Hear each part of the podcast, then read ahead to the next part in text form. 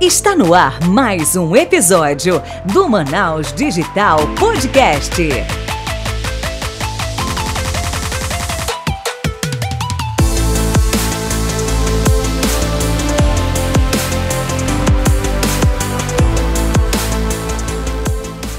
Fala, Manaus Digital, sejam muito bem-vindos ao primeiro, maior, melhor e mais premiado podcast de empreendedorismo da região norte.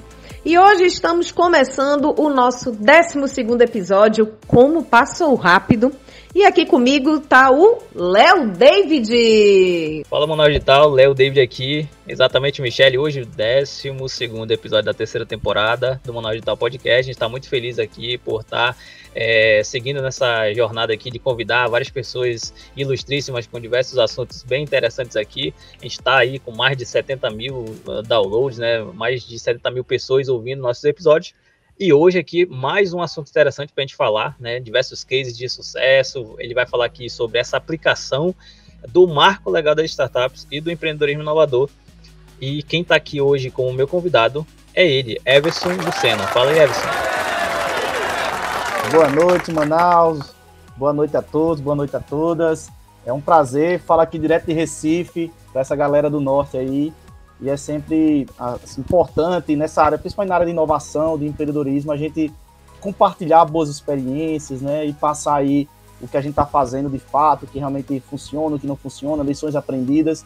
Então é um prazer aí, agradeço o convite e vamos bater um papo massa aí sobre inovação, né, inovação em órgãos públicos, falar do marco legal das startups. Vamos ter um bate-papo bem legal por aí. É, pessoal, é o seguinte: aqui no Manaus Digital, nós temos uma frase, na verdade, uma pergunta muito importante. Sem ela, a coisa não desenrola, entendeu? Sim. Então a pergunta é a seguinte: Valendo um milhão de reais. Quem é Evson Lucena na fila do pão? Quem é Evson Lucena na fila do pão? essa pergunta é de um milhão. é, deixa eu me apresentar. Eu sou Evson, sou, ah, sou servidor de carreira analista na área de informática do Ministério Público. Né? Eu tenho formação na área de ciência da computação pela Universidade Federal da Paraíba. É, tenho especialização e mestrado pelo Centro de Informática de, da Universidade Federal de Pernambuco. Sou paraibano, resido em Recife há 16 anos, né, tenho dois filhos, sou casado, né, e sou um amante aí da área de inovação, tecnologia, empreendedorismo. Né, na, minha, na minha jornada lá no Ministério Público, durante sete anos eu fui CIO, né, eu fui coordenador de TI da, do Ministério Público, foi um grande desafio que eu tive nessa área de, de, de gestão, né, de governança e gestão. É, tive a oportunidade também de ser coordenador do Comitê de Políticas de Tecnologia da Informação do Conselho Nacional do Ministério Público. Também foi uma baita experiência, onde, onde o Comitê Político de Tecnologias ele, ele reúne todos os coordenadores de TI do, do, Ministério Público brasileiro. Então, foi uma grande experiência que eu tive. E aí, ao final da, da minha gestão lá como coordenação, como coordenador de TI do Ministério Público, a gente começou a entrar muito nessa parte de inovação, né? E foi quando a gente é, se aprofundou no conceito de inovação aberta e fundamos lá, criamos o, o MP Labs, né, que era o Laboratório de Inovação Aberta do Ministério Público de Pernambuco. E aí no MP Labs a gente teve uma, uma, uma boa experiência aí de rodar ciclos de inovação utilizando o marco legal da inovação, né? E aí foi nesse ciclo de inovação que eu conheci uh, uma das pessoas que me chamou hoje para trabalhar na prefeitura do Recife. Né? Então atualmente eu estou à disposição uh, na prefeitura do Recife trabalhando na Emprel, que é a empresa de informática da, da, da Prefeitura do Recife, exatamente para tocar essa parte de transformação digital, inovação aberta uh, para a cidade do Recife. Né? Então, é uma experiência que eu estou aí assumindo em 2021, 2021, no início de janeiro, fevereiro, e estamos aí nessa, nessa jornada, é mais ou menos a minha história uh, acadêmica, pessoal e profissional. Eu acho é pouca coisa, hein? Meu Deus do céu, fiquei sem fôlego aqui, só tentando acompanhar esse rolê todo. então, Everson, aqui a gente gosta de detalhes. Então, assim, Vamos a gente embora. quer entender um pouco do Everson em, em, relação a como que começou essa visão, o direcionamento para você ir para esse lado tecnológico, de inovação. Quando é que foi que deu esse estalo na tua cabeça e começou a trabalhar com isso? Cara, é, realmente assim, foi uma área que me encantou Né? E eu acho assim, tem vários motivos para isso, né? Uh, um dos motivos é assim, a, a, a, normalmente a área de gestão, a área de governança, quando você está no cargo de, de, direção, ele é um cargo que às vezes ele exige muito, né, puxa muito da, da, do, seu dia a dia e tudo mais, e né, às vezes você não, não consegue, é, às vezes, planejar para conseguir tocar uma, uma, determinada frente, uma determinada ação, né, isso acaba desgastando um pouco, né, então eu passei aí sete anos, oito anos como diretor de TI no Ministério Público, um órgão que tem 2.200 é, servidores e promotores, estagiários, 2.200 pessoas, ou seja, é uma grande empresa, né, 160 promotorias espalhadas no estado todo, então assim, era algo que demandava muito, né, e a gente se deparava muito com um problema de, cara, a gente fazia tudo, a gente fazia gestão, a gente tem um, um, um grande programa de governança e gestão que era premiado aí no Brasil, no Conselho Nacional, né, ah, onde a gente implantava utilizando técnicas do COP e tudo mais, mas a gente por mais que a gente se organizasse, por mais que a gente ah, tivesse governança e gestão, a gente acabava tendo o sentimento de entregar pouco.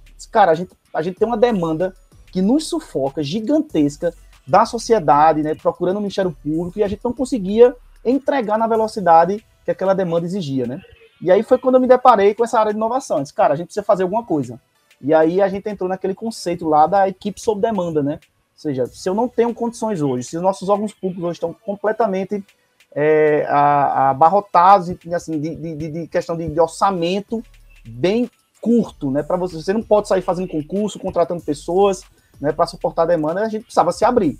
Né? E aí foi quando a gente se abriu para esse mundo aí da inovação, da inovação aberta, né? Que a, foi o modelo que a gente adotou. Se for para fazer inovação, vamos fazer algo que a gente não se feche, porque a gente tem um mundo aí à nossa disposição. Então, por que a gente vai se fechar para esse mundo?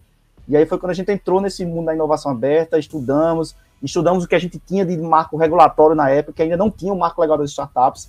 Quando a gente começou isso foi em 2018, só para vocês terem uma ideia de, de, aspecto temporal. E aí a gente se debruçou lá no marco legal da inovação e conseguimos rodar ciclos de inovação junto com o Porto Digital, que é o parque tecnológico que a gente tem lá no Recife, uh, ah, para lançar desafios e junto com esse ecossistema conseguir resolver desafios, achar soluções para o Ministério Público, né? E aí, cara, isso aí me encantou, porque assim, você começa abrir horizontes, você começa a conectar insights, você começa a conhecer novas pessoas, né, novas oportunidades, você sai daquele, daquele mundo ali da, só de, da gestão que, que lhe sufoca para realmente uh, é, conhecer mais coisas, conhecer mais pessoas, é, novas, novas possibilidades. Então, o mundo da inovação, e quando você alia inovação, gestão, tecnologia, né, negócio, empreendedorismo, é fascinante. Então, assim, faz quatro anos, 2018, uns quatro anos que eu já estou nessa área e realmente me encantei. Né? E como tema principal aqui, exatamente como ele já é, iniciou falando, é, é, sobre o marco legal né, das startups e também do empreendedorismo inovador. E para a galera que ainda não sabe o que, que é, se tu puder dar um resumão, acho que é bem interessante para a galera começar a entender o que, que é esse MLS, Marco Legal das Startups. Então, Léo, é, o Marco Legal ele começou a surgir assim, uma, uma grande dificuldade que existia uh, dos órgãos públicos, né, na, do governo, de conseguir contratar startups, né? Então, muitas vezes você tem, assim, uh, milhares de startups aí espalhadas no mundo, né? Uh, no Brasil também, e essas startups, assim, embora tivessem soluções fantásticas, soluções que, que resolviam o nosso problema, simplesmente o governo não conseguia contratar, né? Por N motivos, né? Porque você vai contratar hoje, baseado lá na Lei 8666, até a nova regra da licitação, né? É difícil, a startup precisava ter uma série de certidões, às vezes solicitavam um atestado de capacidade técnica. Como é que uma startup vai ter um atestado de capacidade técnica de outro órgão público se ele não consegue ter o primeiro, né? Aquela questão do ovo da galinha, né? Então existe uma dificuldade gigantesca de contratar startups, né? A inovação. Como é que eu contrato inovação? E se aquela inovação der errado, eu vou ser preso, vai ser uma improbidade administrativa. Porque hoje os contratos de fábrica de software é assim, né? Se você pagar por uma coisa, atestou aquela nota, pagou, paguei, é, recebi o produto, aquele produto não funciona, eu posso ser ah, julgado por improbidade administrativa, o seu CBF fica ali à, deriva, né? Então, existia um medo do, do, do, do, servidor público de contratar startups, a gente não tinha instrumento suficiente para isso, e aí foi quando começou a surgir esse movimento de, de, de inovação, de como contratar inovação, e aí eu volto lá para o um marco legal da inovação, antes do marco legal das startups, né, que era a lei da inovação que surgiu lá em 2004, que é a lei 10.973, se eu não me engano. E ela foi atualizada por uma lei em 2016, que é a 13.243, não consigo decorar muito esse, esse número de lei, né? E aí foi regulamentado por um decreto em 2018, que foi o 9.283. Então esse arcabouço legal, né, que é chamado de Marco Legal da Ciência, Tecnologia e Inovação, foi um dos primeiros instrumentos no Brasil que, que assim, começou a permitir órgão público olhar para a inovação e contratar a inovação de uma forma diferente, de uma ótica diferente do que a gente fazia na Lei 8666, onde a gente tinha que, no máximo, tinha aquela questão lá dos concursos, que você fazia concurso, mas ao final do concurso é, você não conseguia compartilhar o código-fonte, o código-fonte era da empresa, e isso aí inviabiliza, porque as startups não queriam entrar. Então, assim, tinha uma série de problemas, e aí com esse marco legal da inovação, né, a gente lá no Ministério Público, né, minha experiência lá no MP Labs, a gente utilizou o capítulo lá da encomenda tecnológica do decreto, onde a gente conseguia contratar por meio de dispensa de licitação, uma, o que eles chamam de ICT, que é o Instituto de Ciência e Tecnologia, para resolver desafios para um determinado órgão. Né? Então a gente contratava um parque tecnológico, no, no, nosso caso lá foi o Porto Digital, né? junto com o Porto Digital a gente for, é, formava um conjunto de desafios e de problemas da nossa instituição,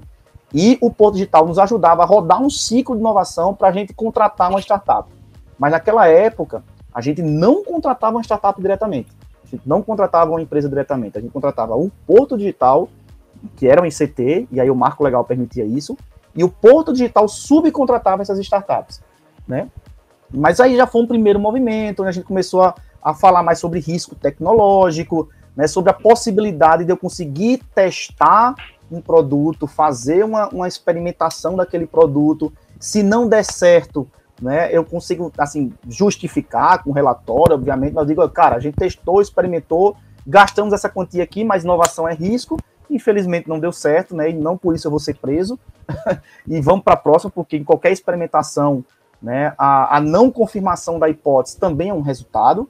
Né? Então começou a ter esse movimento. E aí, em 2021, surgiu o marco legal das startups, eu acho assim, foi um, foi um, gol, de, um gol de placa né, para a legislação do Brasil começar a, a, contratar a inovação, contratar startups, né, e traz uma série de benefícios aí, tanto para as startups quanto para os órgãos públicos. Né?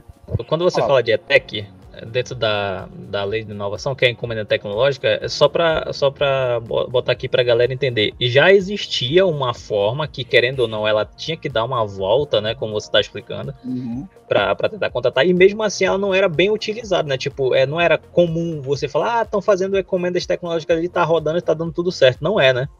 Exatamente. Era muito difícil, era, era muito burocrático, a, a, é, a, você não conseguia. Acabava, Léo, que para você fazer um ETEC, né, era, era mais difícil, mais burocrático do que rodar a Lei 8666. Aí o pessoal ia para a velha Lei 8666 lá da licitação, porque assim, a, coisa não fluía, não, não, funcionava, né? Então existia realmente uma dificuldade muito grande.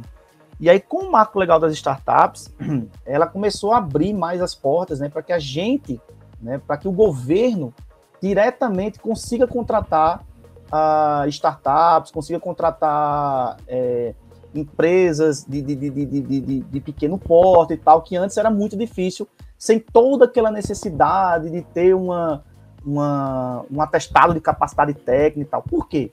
Porque com inovação, a, a, gestão de um projeto de inovação ele é completamente diferente de uma gestão de um projeto de software, onde você já sabe como fazer aquela solução. Então, a qualquer projeto de inovação, né, principalmente falando de inovação aberta, você não parte de solução, você parte de problemas. Né? Dos problemas, você faz uma imersão naqueles problemas, descobre quais são as causas raízes, das causas raízes você lança desafios. E aquele desafio você não sabe como resolver ainda. Você já tentou por, por inúmeras formas, né, dentro de casa, ver se tem alguma solução de mercado e simplesmente você não sabe resolver aquilo ali não tem condições de resolver aquilo ali. E aí, com esses desafios, você contrata inovação. Né? É diferente, Léo e Michele, de um contrato de fábrica de software, por exemplo.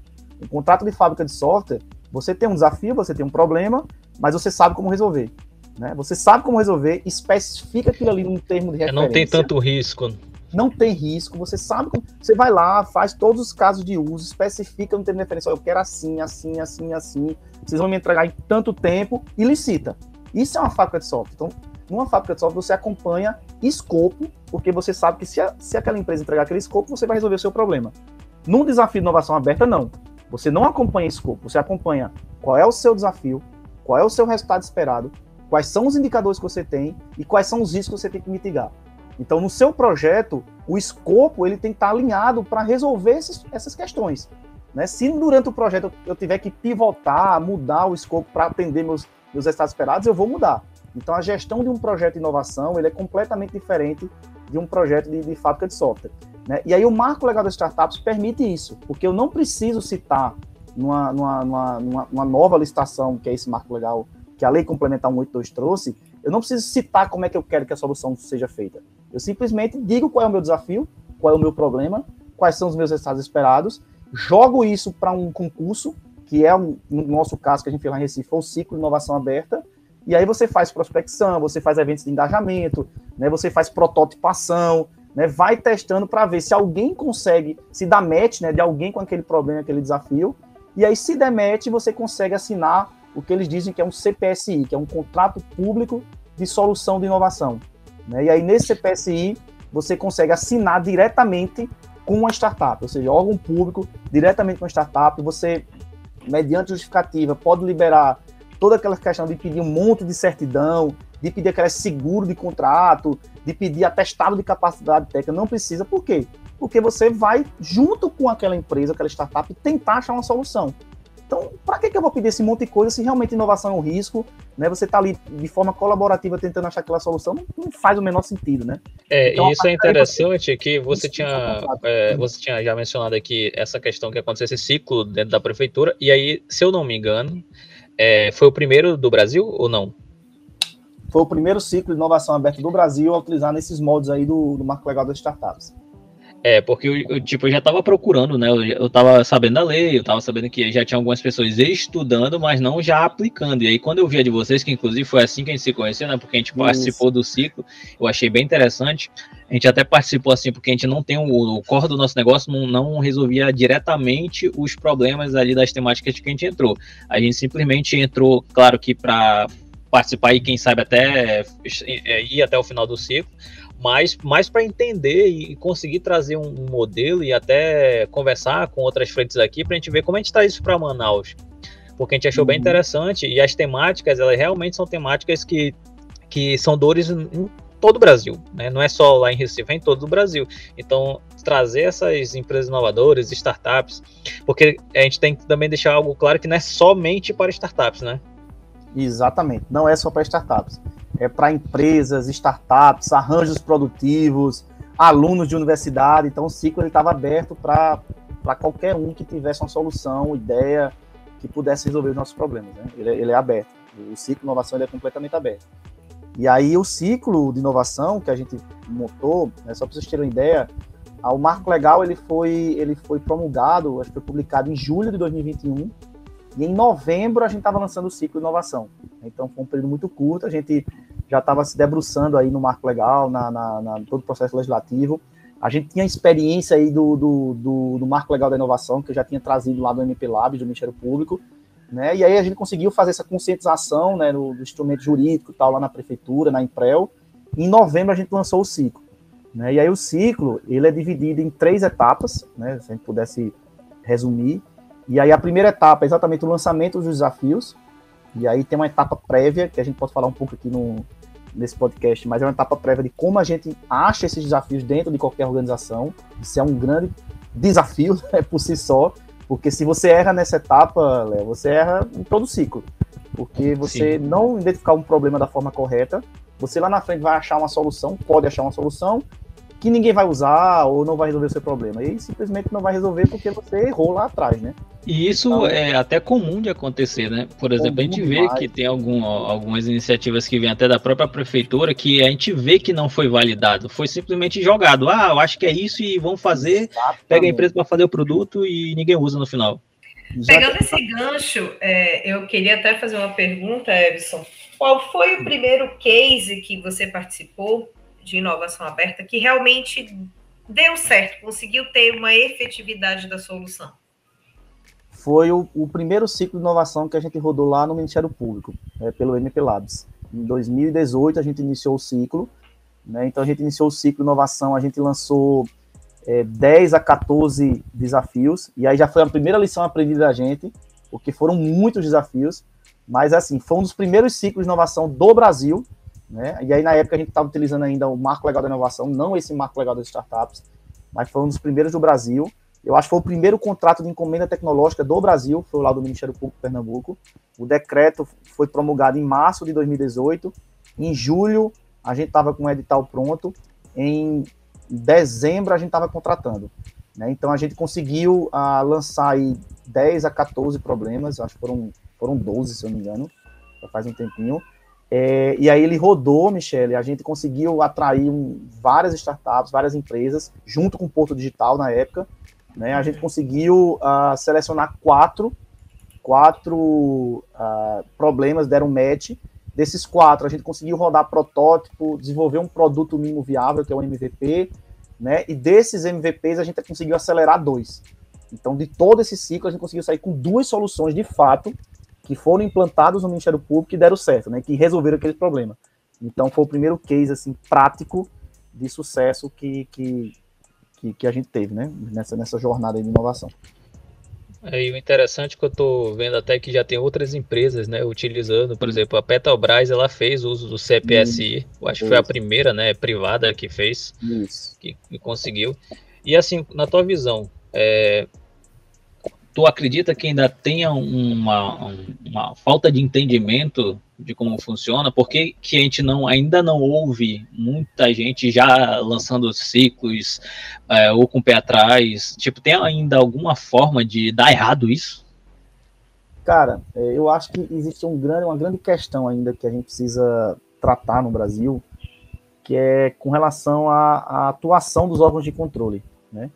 Então eu acho que existe um desconhecimento sim, aí eu concordo contigo, Léo. As pessoas não sabem como fazer, mas existe um medo, né? E o medo, principalmente, de como os órgãos de controle vão enxergar aquilo ali nos seus estados, nos seus municípios, né?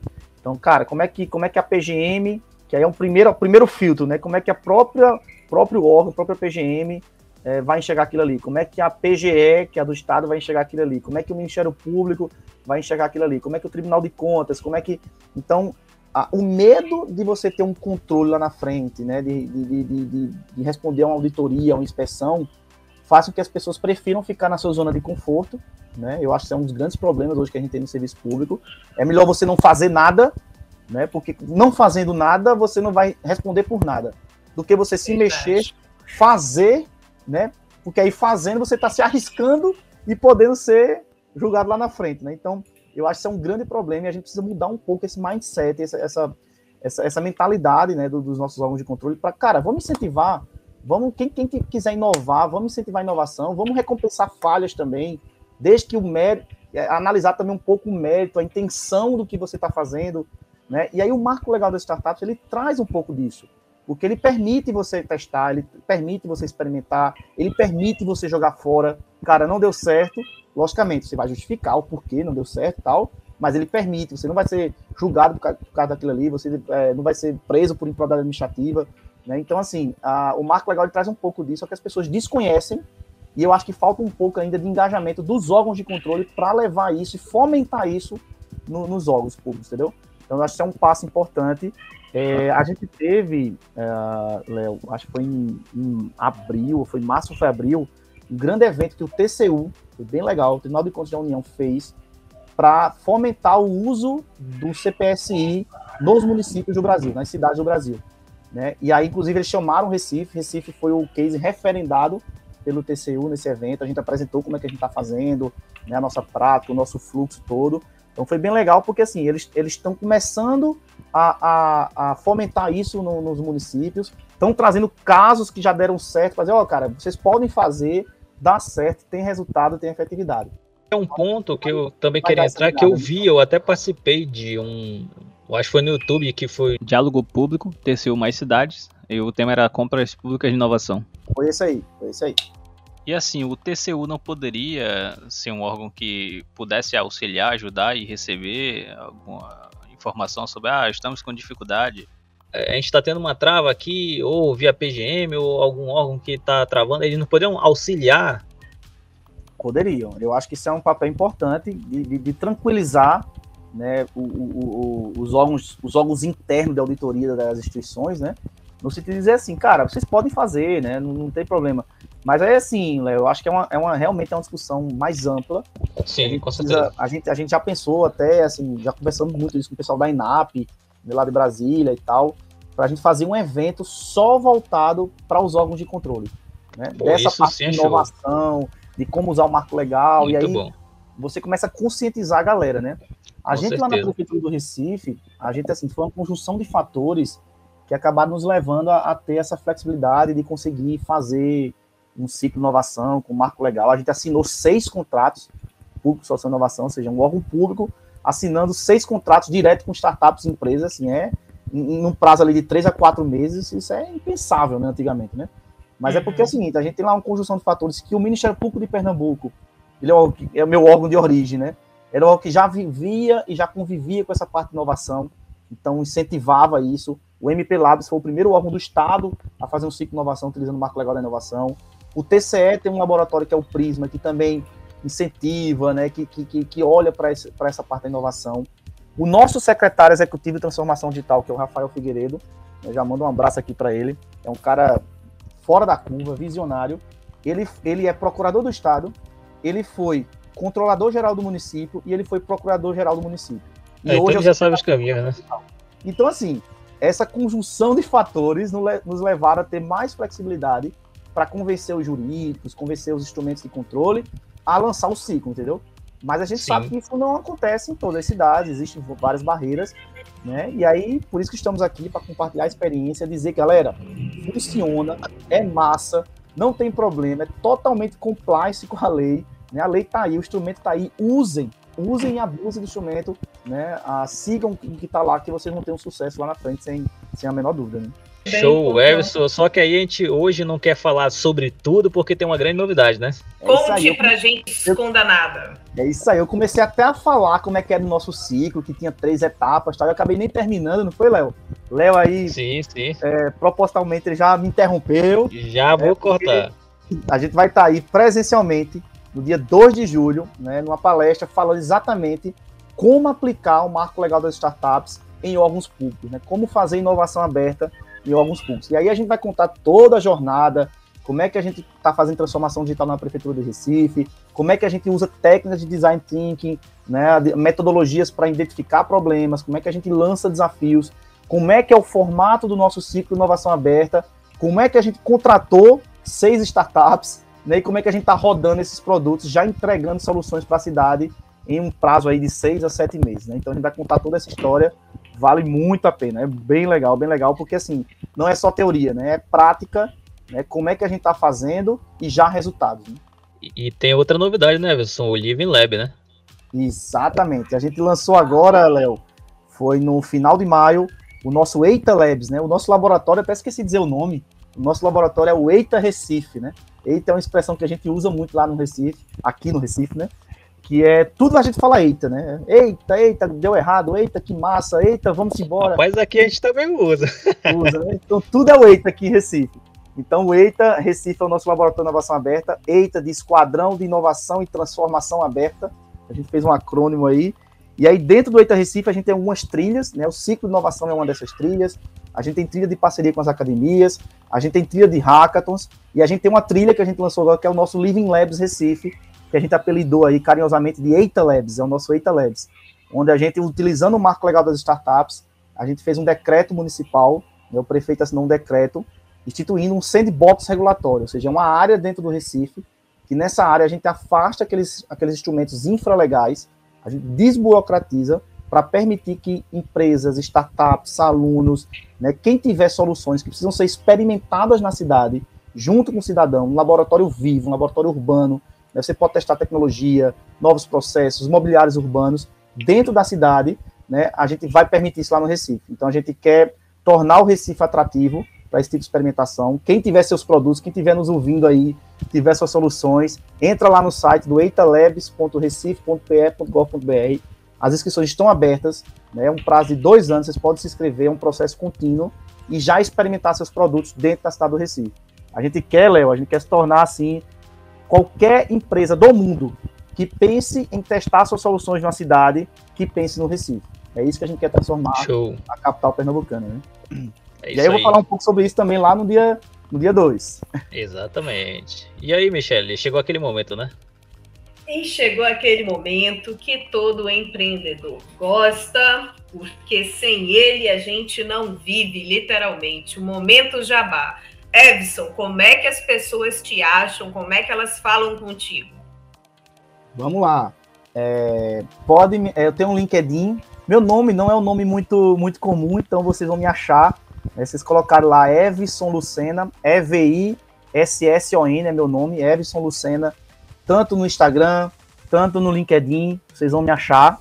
Né? Ah, lá no site do Eita Recife, eita.recife.pe.gov.br, né? Vocês têm lá um Fale Conosco, esse e-mail também cai na minha caixa de entrada, então assim, qualquer dúvida que vocês tiverem sobre ciclo de inovação, marco legal das startups, pode entrar lá também. E o meu e-mail, que é o meu e-mail lá da prefeitura, que é o evson.lucena@recife.pe.gov.br.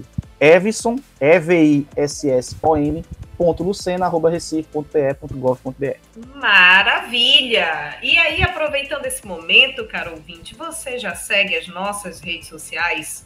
Se não segue, vai lá, arroba manausdigital.br. Fala com a gente, diz o que, que você está achando, quem você queria escutar por aqui também, porque a gente faz tudo isso com muito amor e carinho para você e para que você possa progredir no seu negócio e na sua carreira, né não, Léo?